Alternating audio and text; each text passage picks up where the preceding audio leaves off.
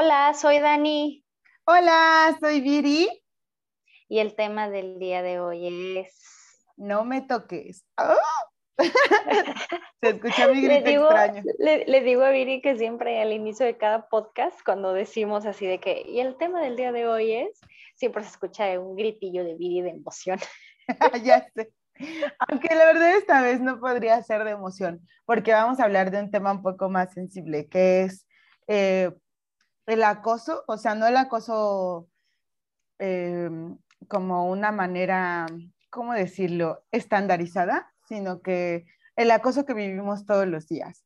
Eh, la persona que, que te voltea a ver con ojos de te quiero comer, te desviste con la mirada, o seas hombre o seas mujer, porque las mujeres también lo hacemos con los hombres, los hombres también lo hacen con las mujeres, inclusive de mujer a mujer y de hombre a hombre también, o sea, alguien te barre y te desviste con la mirada y muchas veces también propasan las miradas, o sea, también hay algo más que solo miradas, que es que te toquen o que te estén insinuando cosas cada rato y aunque tú hayas dicho que no, entonces, Dani, yo quiero empezar con una pregunta, es, ¿tú crees que o tú consideras que el acoso en la, para las mujeres y para los hombres es el mismo? Sí. O sea, ¿Sí? ¿Crees que es...? A ver, ¿puedes explicarme un poco más? Ibas a decir un sea. O sea, ¿crees que a las mujeres las chulean de la misma manera que a los hombres y los hombres son chuleados de la misma manera que las mujeres? Mm, creo que es una pregunta personal, ¿no? Porque me estás hablando de, un, de, de que si yo lo creo o no. Yo te pudiera decir que no es igual, porque para empezar la mujer tiene más zonas erógenas que, que más, más visibles o más este, de más cuidado uh -huh. que un hombre. Entonces, pues no, no son las mismas, pero lo que sí creo es que puede suceder en el mismo contexto para el hombre o por la mujer. Eh, para la mujer, perdón. Puede ser en el área laboral, en el área familiar, en la calle, en, en un, en, o sea, en donde estemos puede suceder acoso, tanto para el hombre como para la mujer. Lo que sí creo, o sea, justo que acaba de suceder esta, esta marcha por el 8M, lo que sí creo es que las mujeres tenemos la sensación, bueno, no es una sensación, tenemos comprobado que quizás se nos escuche menos. ¿Por qué? Porque de alguna manera físicamente somos eh, más, eh, bueno, tenemos más fuerza física, sí, somos más vulnerables. Y además porque han sucedido específicamente eh, más homicidios por parte de un hombre hacia una mujer que viceversa. Entonces, de, por, por, esa razón creo yo que se hace más visible este movimiento por el Día de la Internacional de la Mujer que por el Día Internacional del Hombre. Ese muchos ni saben que existe, muchos ni sabemos este, bien la fecha, eh, me la sabía, pero ya sinceramente ya la olvidé. Entonces, yo lo que veo es que el acoso no tiene género. El acoso va parejo, pero sí creo que la manera de manifestarse, la manera de, de, de, de, pedir justicia y la manera de dar justicia, creo que sí es un poco tendencioso dependiendo del género. ¿Y cuál es la línea delgada? ¿Cuál es la línea delgada que existe entre cortejar a alguien, o sea, como intentar conquistar a esa persona que te gusta, y acoso? Uh -huh. O sea, porque entiendo que cuando tú quieres cortejar a alguien, pues vas y le agarras el hombro y le escribes cosas bonitas y la chuleas o lo chuleas o le dices, oye, te ves muy guapo, te ves muy guapa, este, ese vestido te cae increíble, ese pantalón te horma muy bien, no sé. O sea, haces esos comentarios y no por eso es un acoso. Entonces, ¿cuál Ajá. es la línea delgada entre acoso y cortejar o chulear a alguien? Yo creo que tiene que ver mucho eh, el no. El mm. no como palabra y el no también como comunicación no verbal. Por ejemplo, vamos a suponer, a mí me gusta alguien del trabajo, entonces yo como que empiezo así como a decirle, ay, qué, qué guapo, qué guapa te ves, este, ¿qué vas a hacer hoy? ¿Comemos juntos? Etcétera. Pero si yo observo que la persona me dice, no, no puedo, no, no, ah, sí, gracias. Ah. Eso es un no. Y hasta puedo preguntárselo de manera directa. Oye, me gustas, quisiera conocerte más, ¿puedo? No, la verdad es que no. O sea, ejemplo, tengo pareja o no, no me gustas. No, no tengo ganas, gracias. Creo que ahí radica en el no explícito y en el no implícito.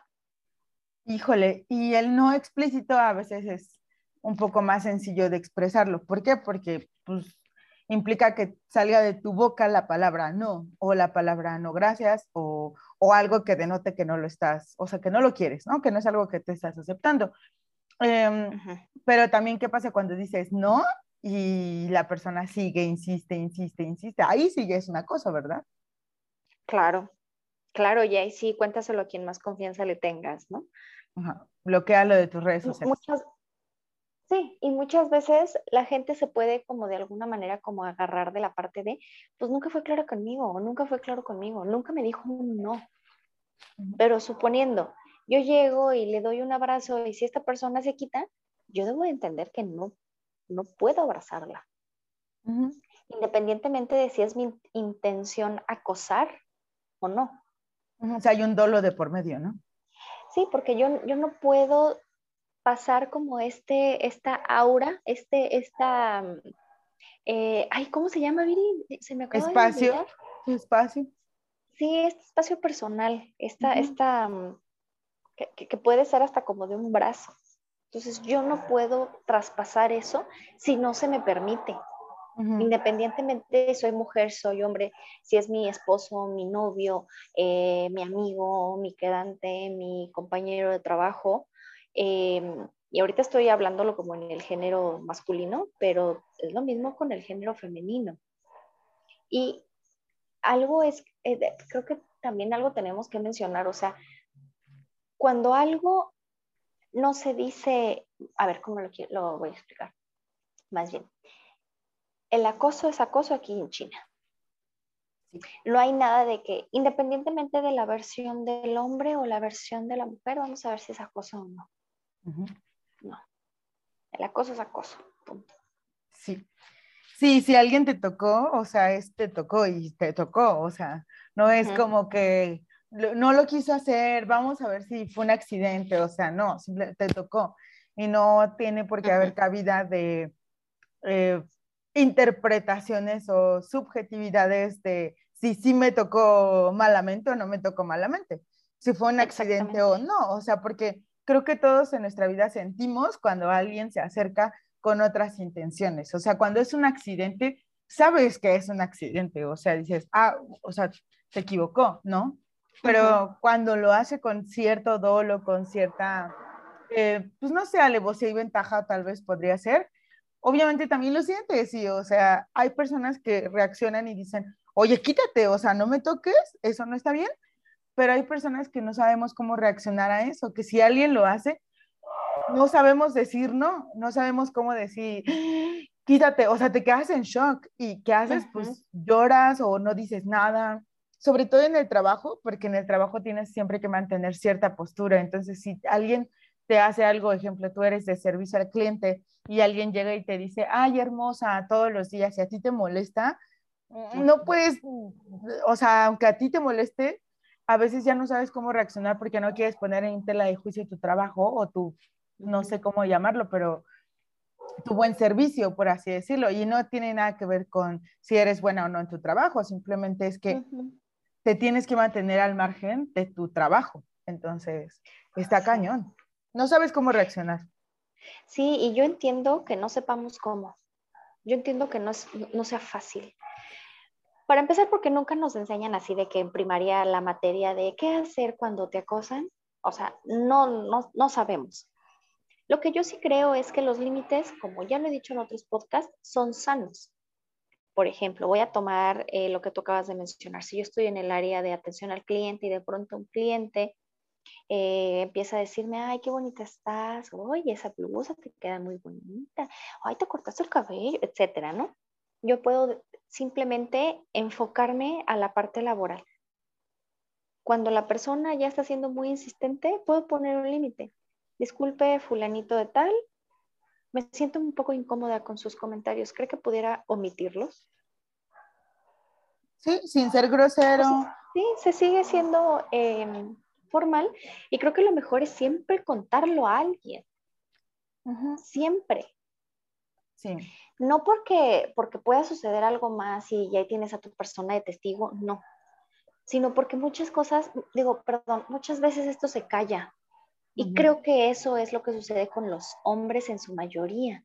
Sí, que lo callan. Escuchado más, hemos escuchado más el acoso por parte de las mujeres, pero también existe el acoso hacia los hombres.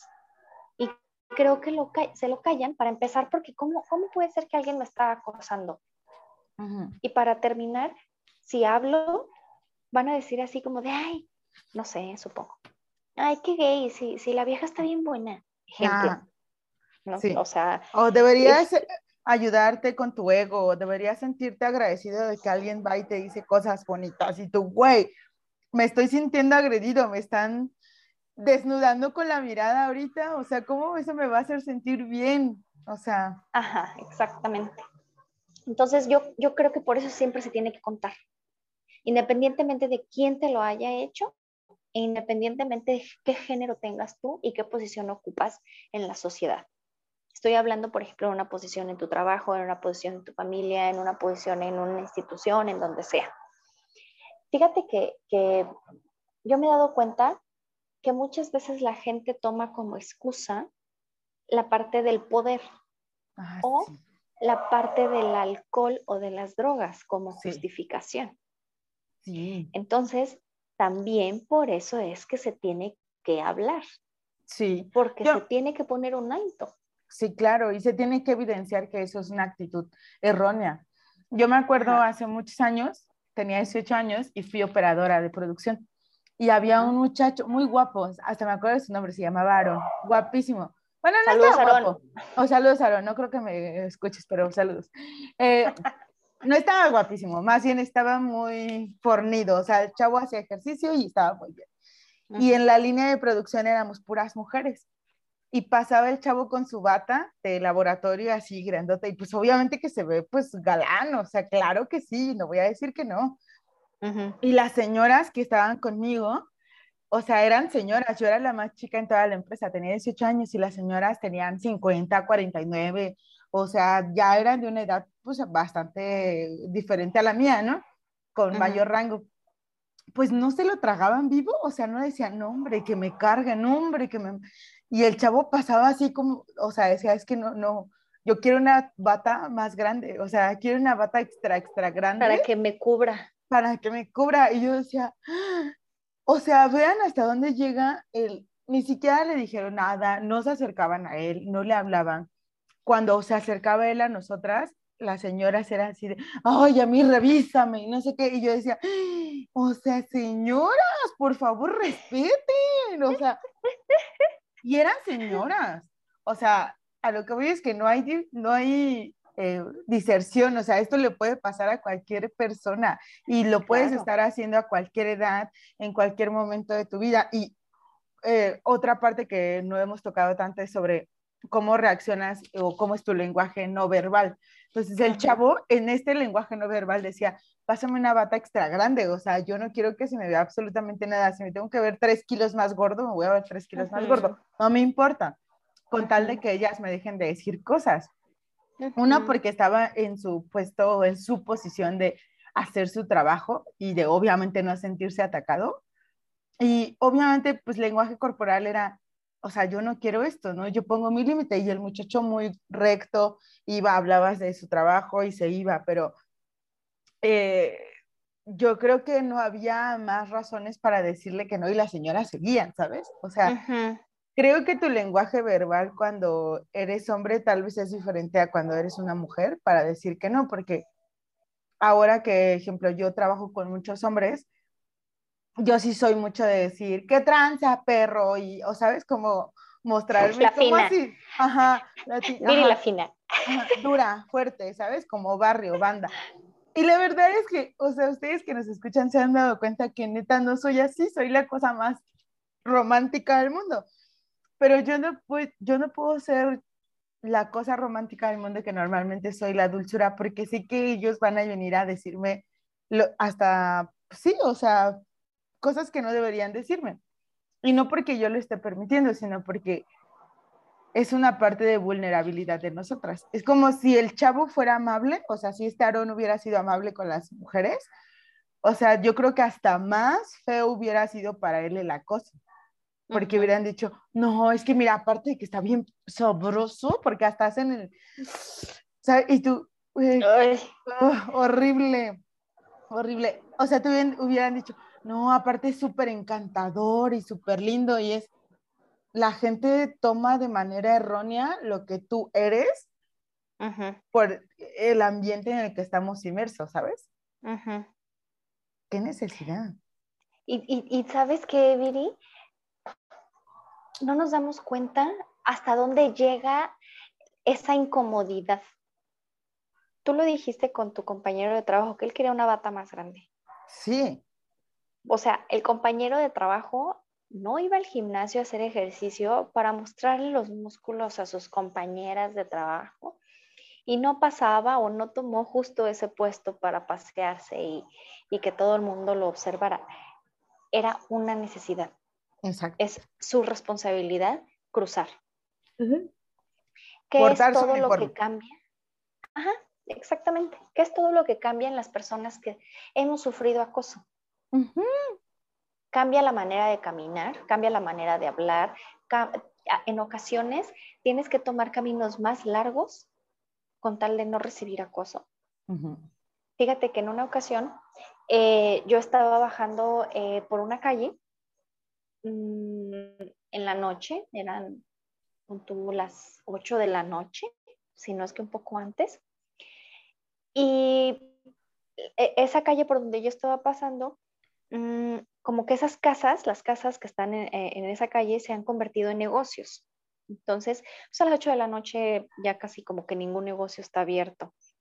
Entonces, pues yo iba sola y de pronto una camioneta estilo de esas mamá, mamá, vans, ajá, se me empareja, yo iba caminando sola, se me empareja y el conductor me grita algo que la verdad no entendí muy bien, este, y, había un, ¿cómo se llama el que va sentado al lado del piloto? ¿Copiloto? Un copiloto. Ajá, gracias, Viri. Iban estas dos personas y los dos viéndome y este, el, piloto me dijo algo, creo que me dijo algo así como mamacita, no sé qué, no sé qué, no sé qué. Yo ni siquiera traía ropa pegadita, yo ni siquiera, o sea, me veía súper hombre, así, una colita de caballo super X, traía tenis, el pantalón de mezclilla creo que hasta me quedaba grande, o sea, no se me veía nada. Y se me emparejaron y bajaron la velocidad. Y, a mí lo que me generó enojo fue, uno, ¿por qué no puedo trasladarme de manera normal a donde tenga que trasladarme caminando? Dos, ¿por qué solamente por el hecho de ser mujer tengo que vivir un susto? Ajá. Tres, fácilmente estos dos hombres se pudieron haber bajado de la camioneta y me pudieron haber subido. ¿Y yo qué hago? ¿A quién le grito si no había nadie? Finalmente llego a donde tengo que llegar, claro que súper asustada y, entre, entre enojada por la impotencia y asustada porque no supe qué, qué me pudo haber pasado.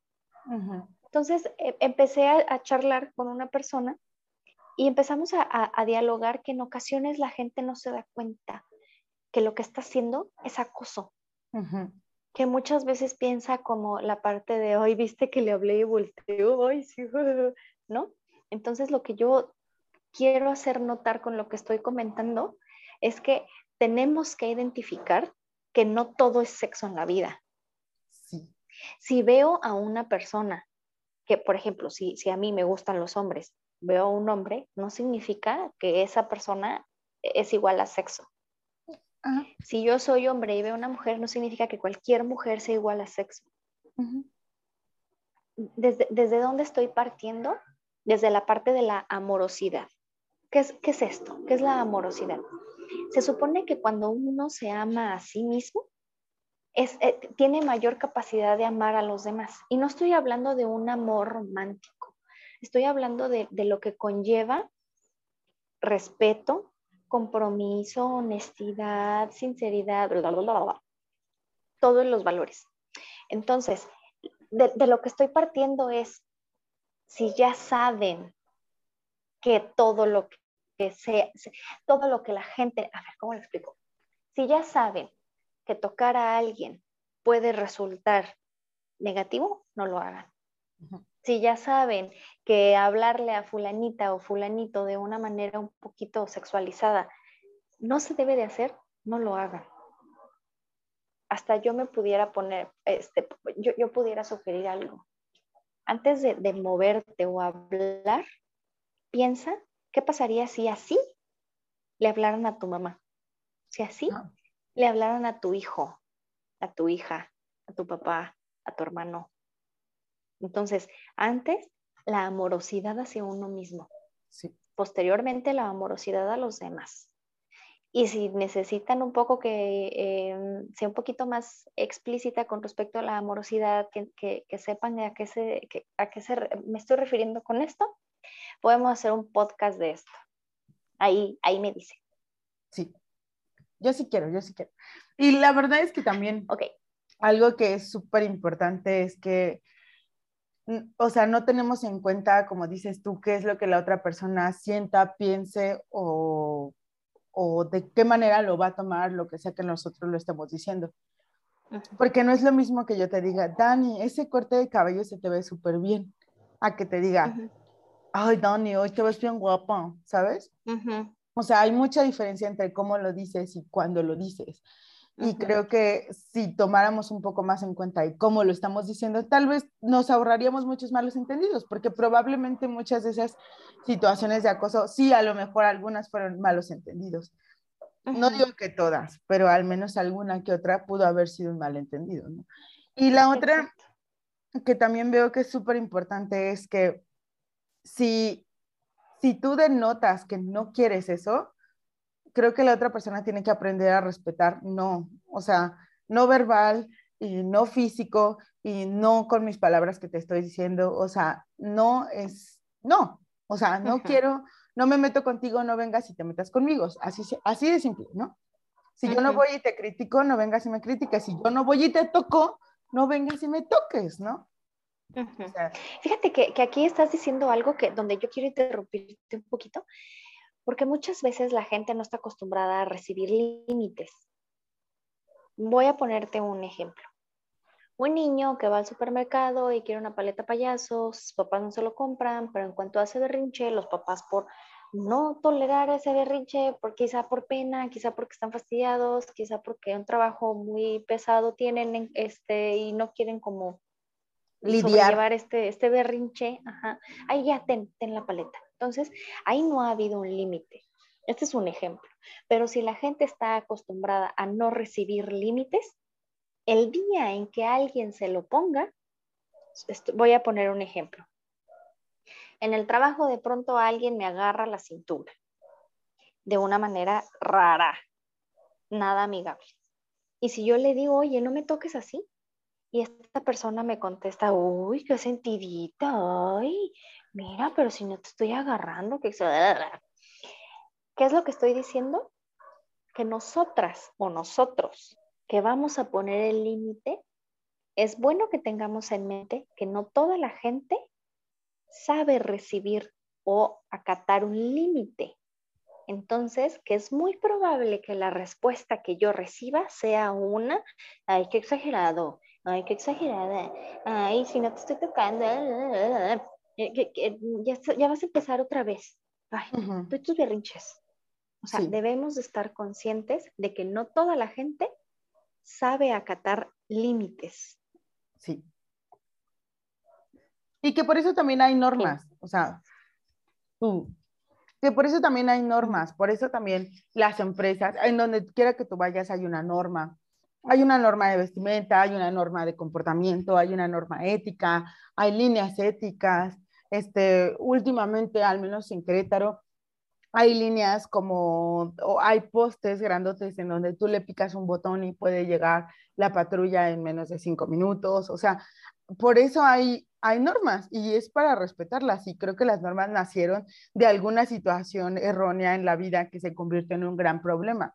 Entonces, creo que tenemos que aprender a respetarlas. Y también creo que tenemos que aprender a inculcarnos en nuestras vidas, en nuestras familias, que algo que está considerado malo no es malo. Porque, ejemplo, mi abuelita me dice, yo soy mucho de usar shorts muy pequeños o faldas muy pequeñas porque me encantan mis piernas, o sea, y no es porque quiera irlas a lucir a todo el mundo, es porque a mí me gustan. Y yo voy a ir y me voy a poner una falda y un shortcito, no me importa, ¿no? Y mi abuelita llega y me dice, hija, con eso nada más estás pidiendo que alguien llegue y te agarre. No es cierto, eso no es cierto. O sea, debemos aprender a quitarnos esos estigmas sociales y las estigmas de antes, porque sí, o sea, sé que antes se usaban faldas eh, súper largas y wow, se ven increíbles, hermosas, pero eso no quita que sea más o menos mujer, que necesite, o sea, el largo de mi falda no tiene que ver con el largo del respeto que estoy pidiendo a la gente por mi cuerpo, ¿sabes? O sea... Uf, qué frase, claro. y, y está muy cañón, o sea, pero también nosotros tenemos que aprender a romper el paradigma de el, por el hecho de que yo me pongo un shortcito no quiere decir que tienes el derecho de venir a tocarme.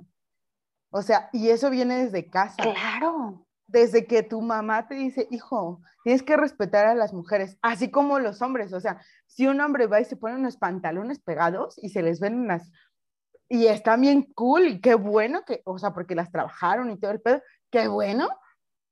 Pero el, digamos, el stretch de sus pantalones no mide el respeto que yo tengo que tener por su persona, ni tampoco el hecho de que... Claro. Ajá, y, y, o sea, si dejamos de inculcar eso a las personas, o sea, si dejamos de decirles, si te vistes así, si actúas así, la gente obviamente va a pensar que tú quieres otra cosa, no es cierto, no es cierto, o sea, claro que no. Empieza a poner una barrera de un límite, empieza tú a poner, a levantar y a romper el estigma de que la gente crea todavía que eso denota un respeto y no, o sea, las cosas no son así. No digo que sea generacional al 100%, pero sí creo que tiene que ver con una educación que viene desde casa.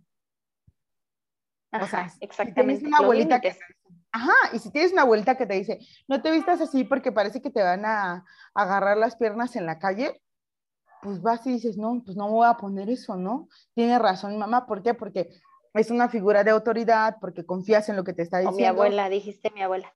Mi abuelita me dijo, porque ella ya tiene más experiencia, porque ella ya vivió cosas que yo no viví. Pero eso no quiere decir que yo no pueda cuestionar el hecho de que no es 100% cierto, que lo que debe de existir es el respeto y no, o sea, el respeto por la otra persona y no el respeto por el largo de mi falda, por así decirlo. Claro, o sea, esa cosa de, ay, se lo buscó, Ajá, ella me incitó. Ay, ya, olvídense esa frase, olvídense de esa frase. La neta, nadie se busca pasarse un mal rato y ni siquiera se queda a veces en un mal rato. O sea, a mí me ha tocado, en, en la época donde salía a los antros, me ha tocado ver y vivir tocamientos que nadie quiere. Ah, que el otro por la justificación de, ay, estoy borracho, ay, voy a agarrar.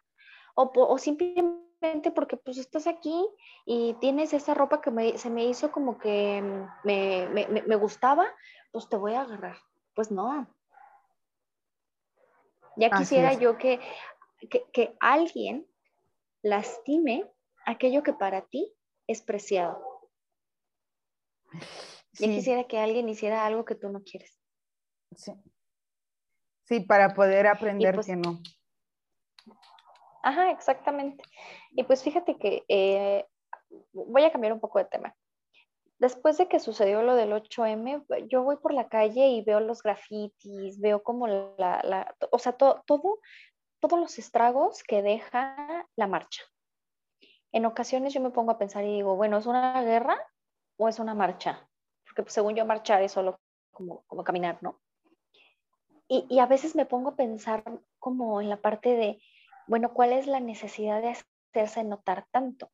Y lo que me he dado cuenta es que por la manera en la que una eh, o uno menciona, hey, he sufrido acoso, he sufrido violencia, he sufrido esto que no, que no puedo tolerar, pero si nadie me escucha, creo yo que la manera más extrema en la que podemos hacernos notar, y no lo estoy diciendo yo porque soy mujer, sino en general los hombres, las mujeres, es llamando más la atención. ¿Cómo puedo llamar más la atención con violencia? Y no estoy justificando, porque sinceramente voy a avalar esto de manera personal, no me gusta que se quede la cantera grafiteada, no me gusta que se quede la calle tirada, o sea, hay muchas cosas que a mí no me gustan. Por lo tanto, no lo justifico, pero también entiendo que muchas veces cuando las personas no sienten que son escuchadas, utilizan maneras hasta cierto punto extremas para hacerse escuchar. Entonces, ¿qué nos toca a nosotros? Escuchar. Hablar cuando es necesario y cuando es necesario escuchar. Sí. Y no quedarnos en el punto en el que... No, no, no, para nada. Pero creo que también es un chip aprendido. O sea, creo que todos lo debemos de aprender todos los días. O sea, no es algo que con lo que nazcamos, o sea, no, no, no nacemos y nos dicen, ah, ten el don de saber escuchar a las personas, ¿sabes? que era lo que hablábamos en podcast anteriores, a oír y escuchar no es lo mismo. Eh, comprender, entender, asimilarlo y ser empático tampoco es lo mismo. Eh, yo, un amigo me contó, o sea, yo le dije, oye, ¿qué opinas de esto, no? Como de las marchas. Y me dice, desde un punto histórico, porque él es un maestro de geografía, me dice, desde un punto histórico me duele que lastimen a la ciudad, pero desde otro punto histórico, me dice, las, la revolución empezó porque la gente no quería, no, no podía ser escuchada no, no tenía derechos, no tenía ni voz ni voto. ¿Y qué hicieron? Se levantaron en armas y crearon una guerra y mataron un buen de gente y, sufrió un buen de gente. El país sufrió completamente, pero solamente así fueron escuchados. Entonces, vuelvo a lo mismo, estoy contigo en eso. Yo no justifico, o sea, para mí yo creo que no es correcto, pero sí entiendo de dónde viene, porque si ya hablaste y no fuiste escuchado, pues ni modo, hay que volver a crear una revolución completamente diferente. O sea, espero que no corra sangre, me gustaría en el mundo que no corriera sangre, pero si esas personas alguna vez les pasó algo y nunca fueron escuchadas, hubo un video que se hizo súper viral de un viejito, bueno, un señor ya grande en México que decía, yo no sé que los hombres no están admitidos en esta, en esta marcha, pero yo vengo porque tengo 12 años o 16 años buscando a mi hija y todavía no sé dónde está. Claro que ese señor, claro que ese señor obviamente ya agotó todas sus energías, todas las oportunidades que tuvo de ser escuchada por el gobierno, por todos. Obviamente que tenía que ir a levantarse, no en armas, pero a levantarse, ¿sabes? O sea, tenía que ir a caminar ahí, o sea, y era una persona súper pacifista, entonces no creo que la violencia sea una justificación, pero sí creo que es si no me escuchas, voy a hacer el ruido que tenga que hacer para que me escuches. Sí. No quisiera irme a temas políticos porque ya estoy a nada de hablar de la política, entonces más bien quisiera un poco como hablar de, por ejemplo, esta persona, yo también no conozco su historia, pero vi también una imagen y pues se me hizo un nudo en la garganta. Entonces, más allá de ver la parte de, ay, ¿por qué grafitean? Ay, ¿por qué eh, golpean? Ay, ¿por qué? Bla, bla, bla. Yo diría, ¿qué, está, ¿qué están viviendo las personas que nos rodean para tener que hacer eso? Y estoy hablando no de una masa, sino estoy hablando de manera individual.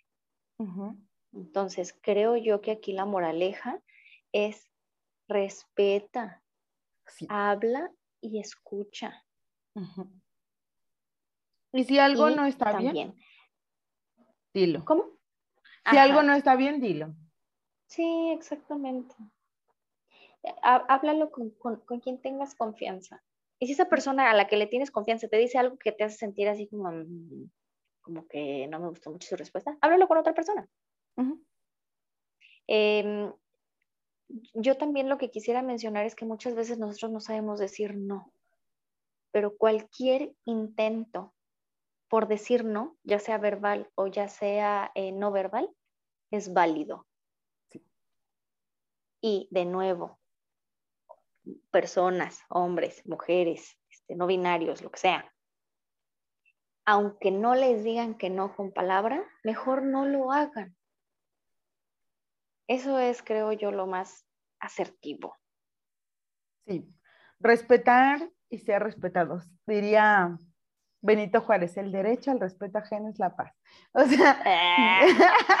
no, pero de verdad, o sea, sí, respeta, respeta el entorno de las personas, respeta sus decisiones, respeta su lenguaje corporal, respeta lo que son, respeta la persona que tienes enfrente como un ser humano, no como mujer, no como hombre, no como no binario, no como trans, lo que tú quieras, no, como ser humano.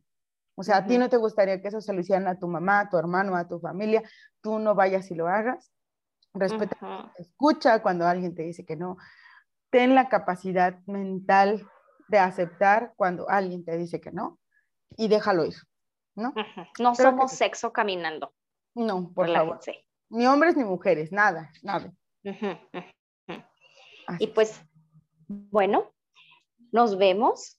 Nos dio gusto platicar este, este tema con ustedes. Escríbanos, nos encanta escuchar, leer, perdón, todo lo que nos ponen, nos encanta. Muchas gracias a todos los que lo han hecho. Pórtense muy mal, sean muy felices. Bye. Bye.